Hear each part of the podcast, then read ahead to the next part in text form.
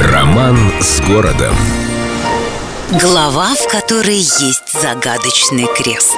На этом острове так хорошо и спокойно, что практически сразу после рождения города было решено сделать на Крестовском место отдыха. Лучше не придумаешь, зелено, красиво, словом, таить, таить и нас и здесь неплохо кормят. Загадок с Крестовским особенных не связано. Ни тебе мрачных тайн, ни кровавых драм. Однако есть одна странность. Название острова. Вот какой такой крест там углядели люди?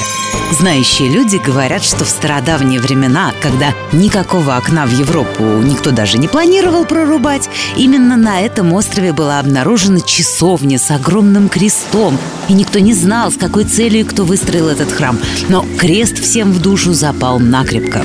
Но другие знающие люди спорят, не было там никакой часовни, поскольку все дело в вырытых здесь при Петре крестообразных прудах. А другие еще более знающие люди качают головой и говорят, что про пруд ничего такого не слышали. Но когда строили особняк для сестры государя Петра Алексеевича Натальи, на месте стройки нашли огромный крест, глубоко зарытый в землю. Может, и часовня загадочная была не выдумана. В общем, споры спорами, но самое удивительное, что на древних финских картах этот остров обозначен как Ристисаари, что по-русски звучит как «остров Крест».